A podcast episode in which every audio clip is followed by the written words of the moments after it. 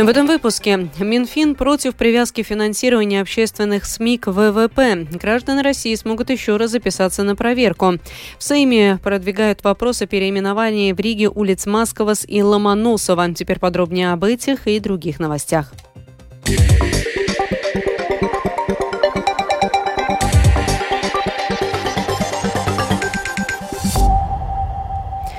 В ревизионной группе Минфина обсуждают идею введения налога или абонентской платы на государственные СМИ. Такое предложение озвучил министр финансов Арвилс Ашераденс, при этом отклонив идею о модели, согласно которой финансирование привязано к процентам от внутреннего волового продукта. Это предложили Национальный совет по электронным СМИ, руководство общественных СМИ, Министерство культуры. Вот что об этом на заседании комиссии Сейма по правам человека и общественным делам сказал Ашераденс.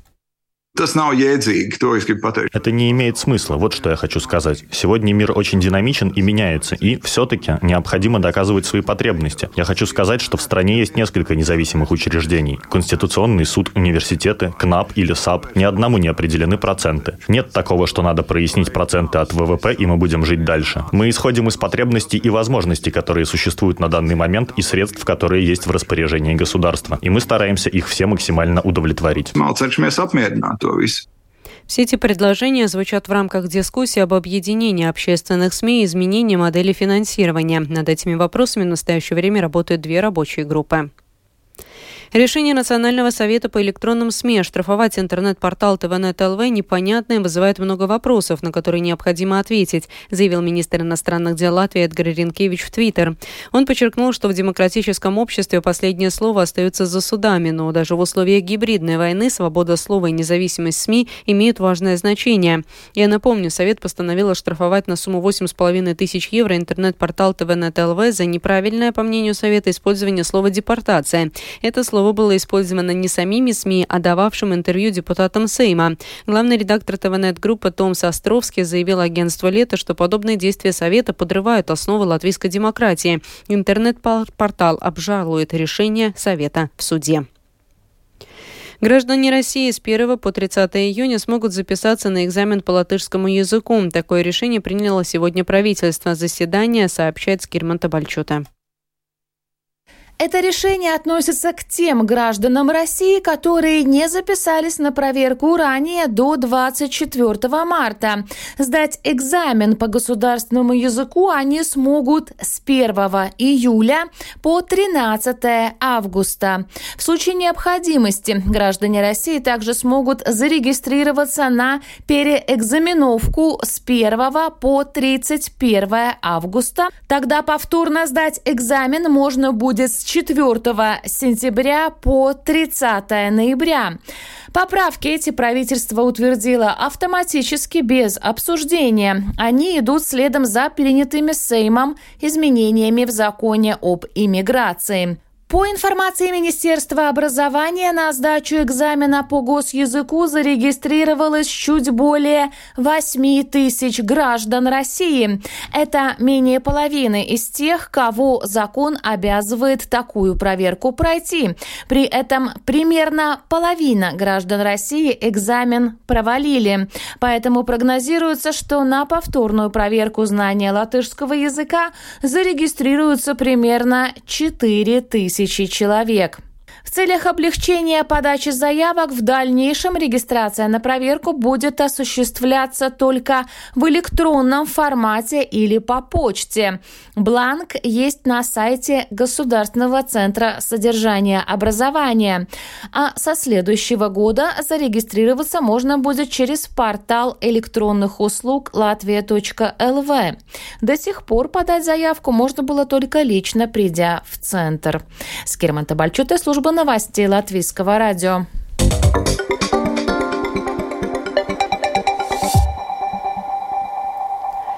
Страны НАТО разрабатывают проект договора с Украиной, в рамках которого Киев будет получать западное вооружение и военные технологии на долгосрочной основе, сообщил президент, президент Польши Анджей Дуда в интервью американской газеты The Wall Street Journal.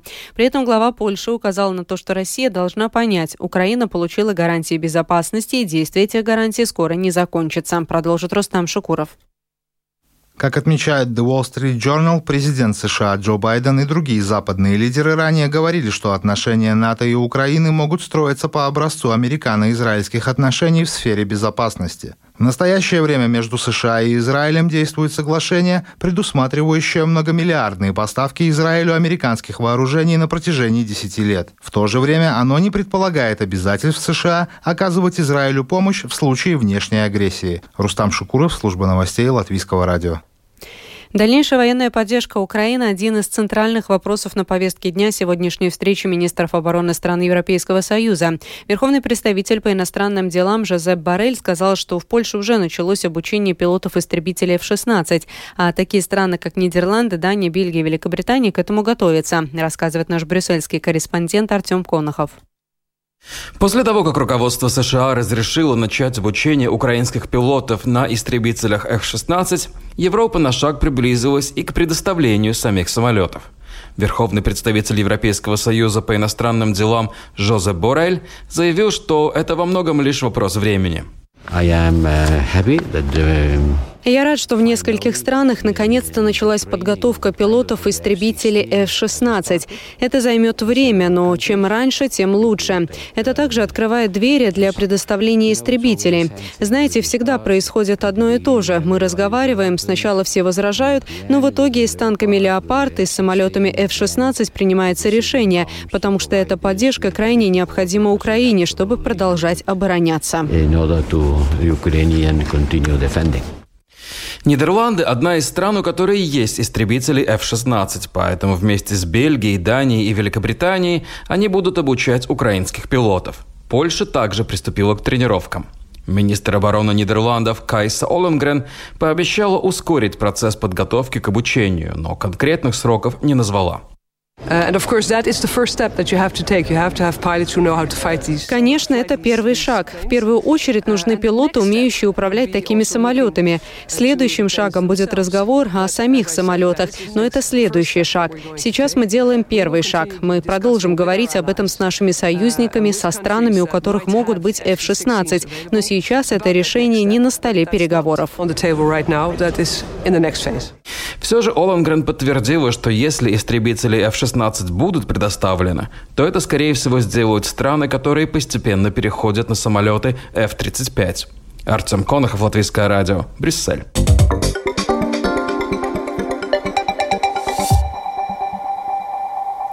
Сейме продвигают вопрос о переименовании в Риге еще двух улиц – Москва и Ломоносова, рассказывает Скиримонта Бальчута.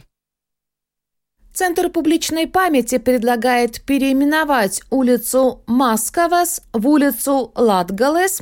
По словам историков, так она называлась на момент оккупации в 1940 году, а улицу Ломоносова предлагают назвать именем Валерии Сейле, первой женщины в правительстве Латвии, члена Народного совета и собрания Сатверсме. Она также была организатором первого латгальского Латвийского конгресса и основателем газеты «Латголос Вардс». На заседании парламентской латгальской подкомиссии председатель правления Центра публичной памяти Карлис Кангерис также выразил сожаление о том, что ранее в Сейме не дали ход соответствующему законопроекту. Мы подали в Сейм, а также президенту законопроект о том, чтобы создать законодательную базу для этого процесса переименования. Потому что мы переписываемся с самоуправлениями, зачастую слышим ответ, что закона нет и ничего мы делать не будем. В процессе разрусификации мы считаем, что надо сменить на латышские имена, названные в честь русских писателей, художников или ученых улицы.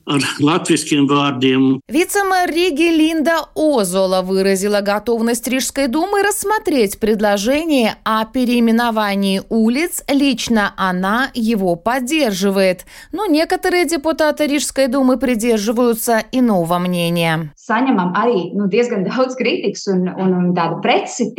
В наш адрес звучит много критики и противоборства, но это было и будет вопросом самоуважения нашего государства. Я думаю, что этот вопрос о смене названий улиц улиц в столице должен дойти до повестки дня Рижской думы.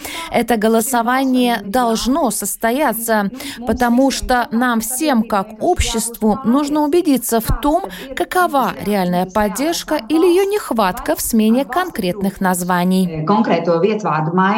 Идею о переименовании обеих улиц поддержало большинство из присутствовавших на заседании подкомиссии парламентариев, но из-за отсутствия кворума принятие решения отложили на потом. Скирман Табальчут из службы новостей Латвийского радио. Сегодня в Риге на Кипсальском пляже состоялось открытие купального сезона. Как обстоит ситуация с купальными местами в Риге в целом и насколько в Латвии развита культура плавания в репортаже Михаила Никулкина.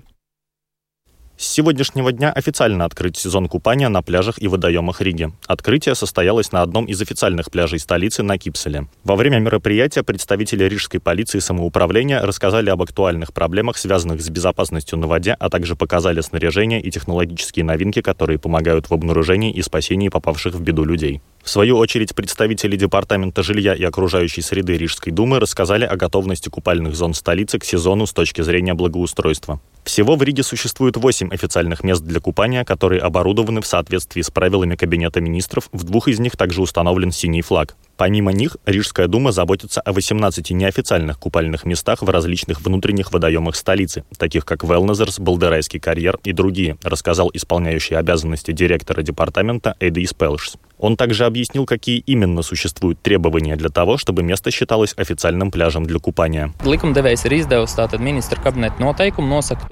Законодатель издал правила Кабинета министров, которые определяют, какие требования в официальных местах для купания должны выполняться. Пункт первый. Качество воды должно быть таким, чтобы там можно было купаться. Это показывает соответствующее измерение. Пункт второй. Обязательным требованием является наличие спасателей, которые могут следить за этим купальным местом и, если, не дай бог, кто-то тонет, обеспечить спасательные работы. Пункт третий. Должна быть доступна среда и также удобство там, где это можно обеспечить. Там, где нельзя, должен быть биотуалет. Пелш также добавил, что Рижская дума провела все необходимые проверки качества воды в купальных местах города и подтверждает, что оно соответствует требованиям. Сотрудники Управления безопасности на воде Рижской муниципальной полиции провели показательные выступления по спасению утопающих с использованием, среди прочего, полицейского дрона, который оснащен громкоговорителем для того, чтобы спасатели могли давать указания пострадавшему человеку. О том, часто ли латвийцам требуется помощь спасателей на воде и насколько хорошо в целом плавают наши сограждане, рассказал представитель Управления безопасности на воде муниципальной полиции Риги Янис Скримс.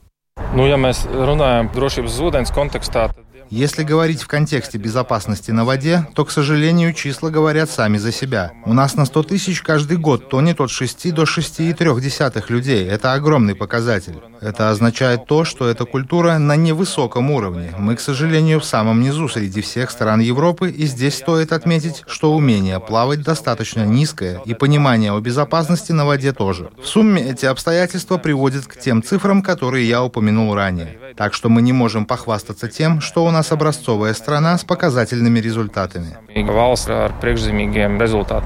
В Рижской думе также подчеркнули, что вода может быть коварной и призвали людей быть осторожными и купаться только в трезвом состоянии. Михаил Никулкин, служба новостей Латвийского радио. О погоде в завершении. Завтра по Латвии сохранится переменная облачность, местами небольшой кратковременный дождь. Ночью в отдельных районах образуется туман с видимостью от 500 до 1000 метров. Будет дуть слабый ветер до 5 метров в секунду. Температура воздуха ночью по Латвии составит плюс 8, плюс 13 градусов. Днем воздух прогреется до плюс 22, плюс 26 градусов. Местами на побережье залива будет плюс 20, плюс 22. В Риге будет переменная облачность без осадков. Дуть слабый ветер до 5 метров в секунду. Этой ночью в столице будет плюс 11, плюс 13 градусов. Днем температура повысится до плюс 24, плюс 26 градусов. Медицинский тип погоды первый особо благоприятный. Это была программа сегодня в 19-23 мая. Продюсер и ведущая выпуска Екатерина Борзая.